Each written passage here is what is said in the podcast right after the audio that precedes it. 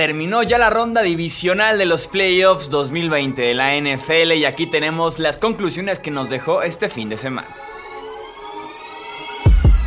Hablemos de fútbol. Hablemos de fútbol. Noticias, análisis, opinión y debate de la NFL con el estilo de Hablemos de fútbol.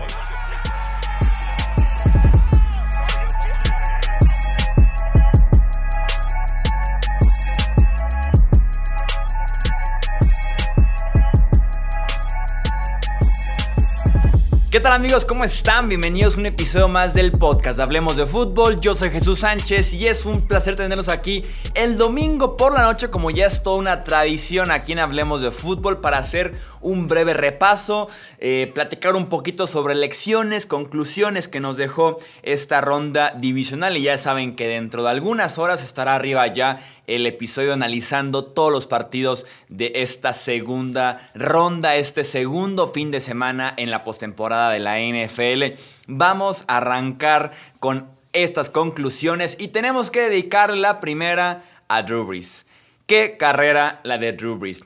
Si bien todavía no es oficial, todo indica múltiples reportes de diferentes medios que este fue ya el último partido en la carrera de Drew Brees. Desde hace unas semanas lo reportaba NFL Network, NFL Media, ESPN. Horas antes del partido en contra de Tampa Bay se sumó Fox Sports a dicho reporte. Entonces era prácticamente ya un hecho, se veía venir físicamente es también lo que se le recomienda tal vez a Drew Brees después de ver las últimas dos, tres temporadas del quarterback de los Saints y qué carrera tuvo eh, eh, Brees en la NFL. Sobre todo la carrera que empieza como la segunda parte de su carrera, que es a partir de la temporada 2005, su última temporada con los Chargers de San Diego. La temporada que en el último encuentro de esa campaña se lastima severamente el hombro, una lesión que puso en duda su futuro en la NFL, que muchos creían que ya no iba a volver a ser un coreback talentoso, un coreback tal vez no de élite, pero sí un quarterback bueno, ya ni siquiera le veían tal vez ese tipo de categoría a Drew Brees. Había muchas dudas al respecto. Eh, no quiso firmar ya con San Diego, incluso los Chargers le ofrecieron un contrato en el que no había muchas garantías, muchos incentivos, entonces eh, es cuando se termina yendo a Nueva Orleans. Y los Saints, que también de esa temporada 2005 los marca de forma importante, porque vienen del huracán Katrina como ciudad en ese sentido Nueva Orleans. Y los Saints vienen de una temporada en la que terminan 3-13 y tienen el segundo pick global del draft. No entraban a playoffs desde la campaña del 2000 y en 2006 llega esa combinación de Sean Payton y Drew Brees a cambiar literalmente la ciudad eh, a cambiar ni se diga la franquicia. Un campeonato divisional inmediato en esa campaña 2006, eh, después el Super Bowl en 2009, caen en un pequeño bache y regresan en 2017 con un roster muy completo. De 2017 a 2020 tienen cuatro campeonatos de la división consecutivos, eso sí, con poca suerte en postemporada, eh, además de no las mejores actuaciones en playoffs por parte justamente de Drew Brees, a quien estamos platicando un poquito de lo que fue su carrera como parte de una despedida, pero seguramente cuando sea oficial le dedicaremos un podcast exclusivo a, la carrera de Drew, Brees. Y cuando digo poca suerte en postemporada, me refiero en 2017 el Minneapolis Miracle, por ejemplo, ¿no? En 2018 la final de conferencia contra los Rams, que tiene por ahí una interferencia de pase dudosa. Eh, bueno, no dudosa, clara que no, que no fue marcada sobre el wide receiver de los Saints. En 2019 Pierden en tiempo extra en contra de los Vikings, una posible interferencia ofensiva de Kyle Rudolph en la zona de anotación y llegamos al 2020, ¿no? Con Tampa Bay aquí no hay como que tú digas mala suerte, simplemente una muy mala actuación por parte eh, de Breeze. Se le acabó la gasolina, eh, la edad tal vez pesó bastante esa cirugía en el hombro, que venga a cobrarle factura 15 años después, ya que la parte del procedimiento, la parte de la cirugía se vaya desgastando, eh, que se haya acelerado un poquito ese proceso por la cirugía, entonces en algún punto le iba a cobrar factura y aquí sí da la impresión de que se le acabó la gasolina, no que el tiempo alcanzó a Drew Brees en las últimas dos temporadas, principalmente muy feo al final del año tras el desgaste de todos los partidos, estaban ya en un plan de limitar entrenamientos, limitar ciertos snaps, eh, cambiar el sistema de juego y aún así llegaba muy, pero muy limitado al final de la temporada. Eh, ya el brazo no le daba para lanzar efectivamente más de 10, 15 yardas. Por lo mismo llevaba dos temporadas siendo el quarterback que más corto lanzaba en la NFL. Y la siguiente parada de Drew Brees es dentro de 5 años en Canton, Ohio. Si se retira empieza esa cuenta porque no tengo dudas de que va a ser Hall of Famer desde su primer año de elegibilidad. Entonces, en cuanto se retire, cuenten 5 años y Drew Brees va a estar en el Salón de la Fama del Fútbol Americano Profesional.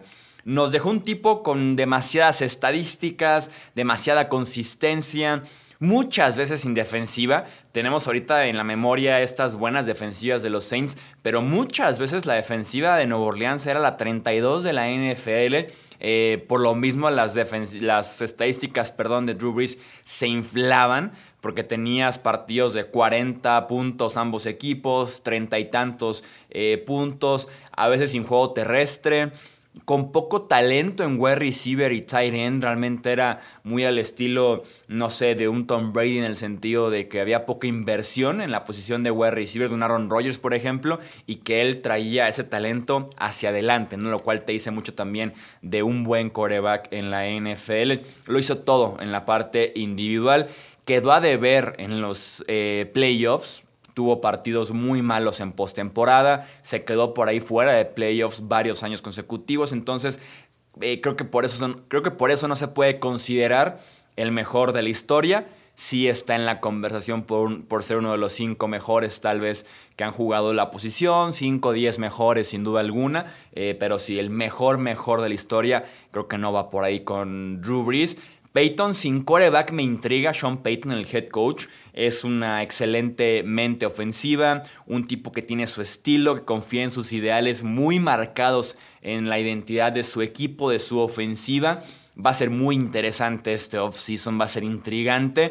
Me huele a que podríamos ver una pelea entre Tyson Hill y James Winston. De momento Tyson Hill tiene contrato con los Saints, un contrato de hecho bastante grande.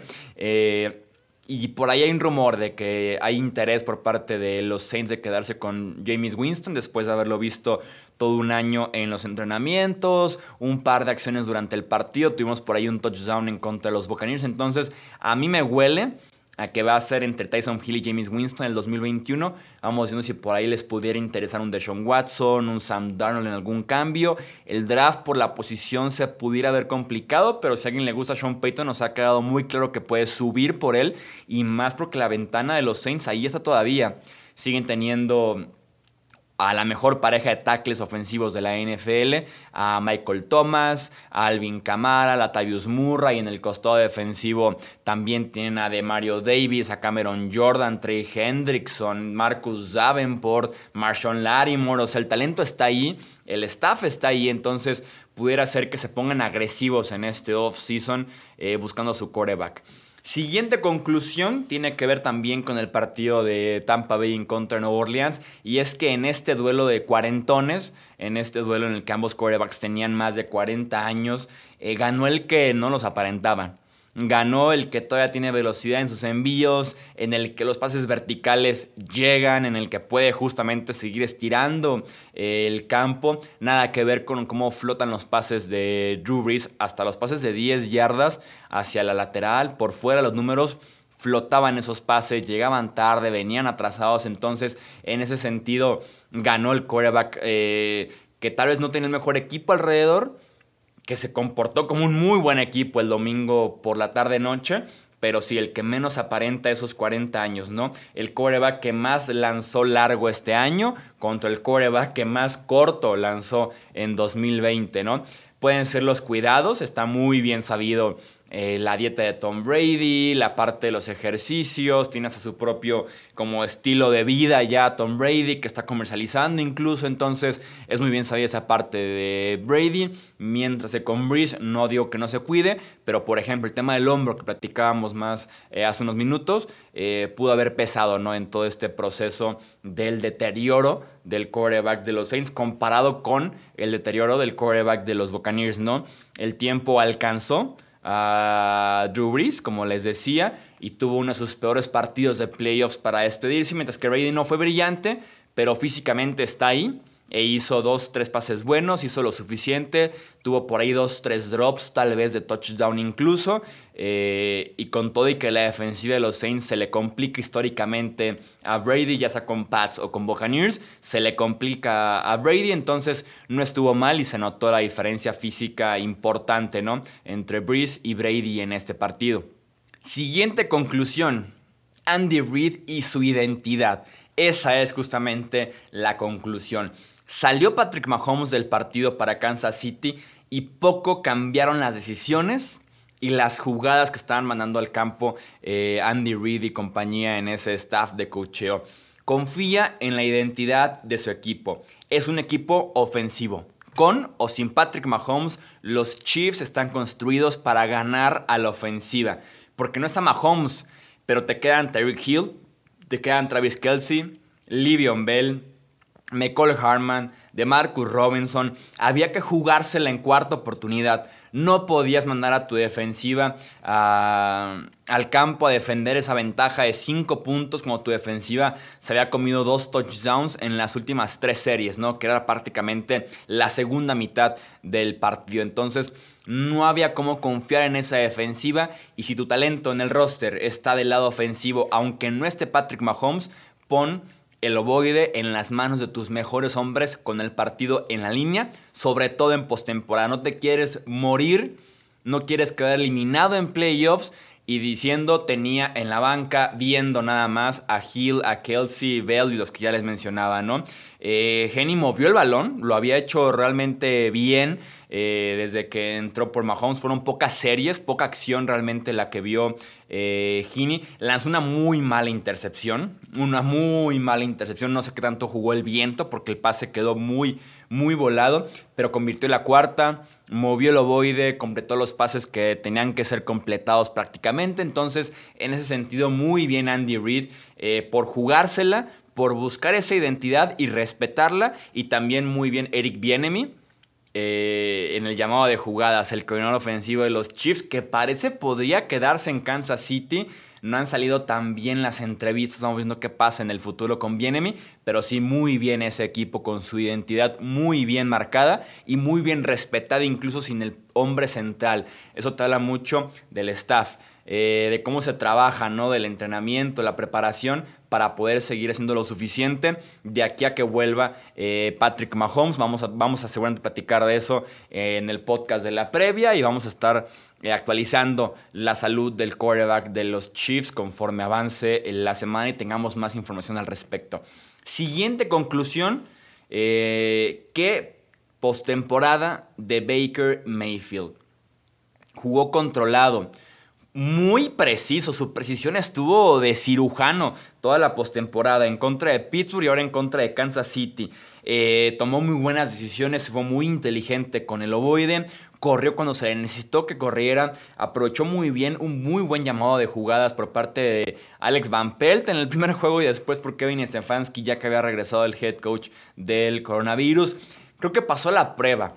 Una prueba muy interesante este año para Mayfield después de haber ganado su eh, el novato del año en su primera temporada en la NFL. Viene este bajón en 2019, si bien no era el mejor escenario con Freddy Kitchens, las expectativas tal vez, la muy mala línea ofensiva, el regreso, eh, perdón, la llegada de, de Odell Beckham Jr., entonces no era como que el mejor escenario, a pesar de que parecía que sí lo era. Y en este 2020 guía a los Browns a los playoffs, gana como visitante, pelea en la segunda ronda en la casa del campeón jugando muy bien. Fue clave este año con todo y que no contó con su wide receiver eh, número uno. Convenció a muchos escépticos, cayó muchas dudas que había alrededor de su juego. E insisto, su postemporada fue muy buena. Me gustó bastante lo que hizo en los playoffs Baker Mayfield. Siguiente conclusión. La defensiva de los Bills se presentó a jugar y no lo esperaba. Fue un año muy turbulento para esta defensiva de los Bills. Por turbulento me refiero a una o dos veces por mes comerse más de 200 yardas por tierra, comerse casi 500 yardas totales. La semana pasada, no quiero ni siquiera al inicio de temporada, la semana pasada contra los Colts pasó.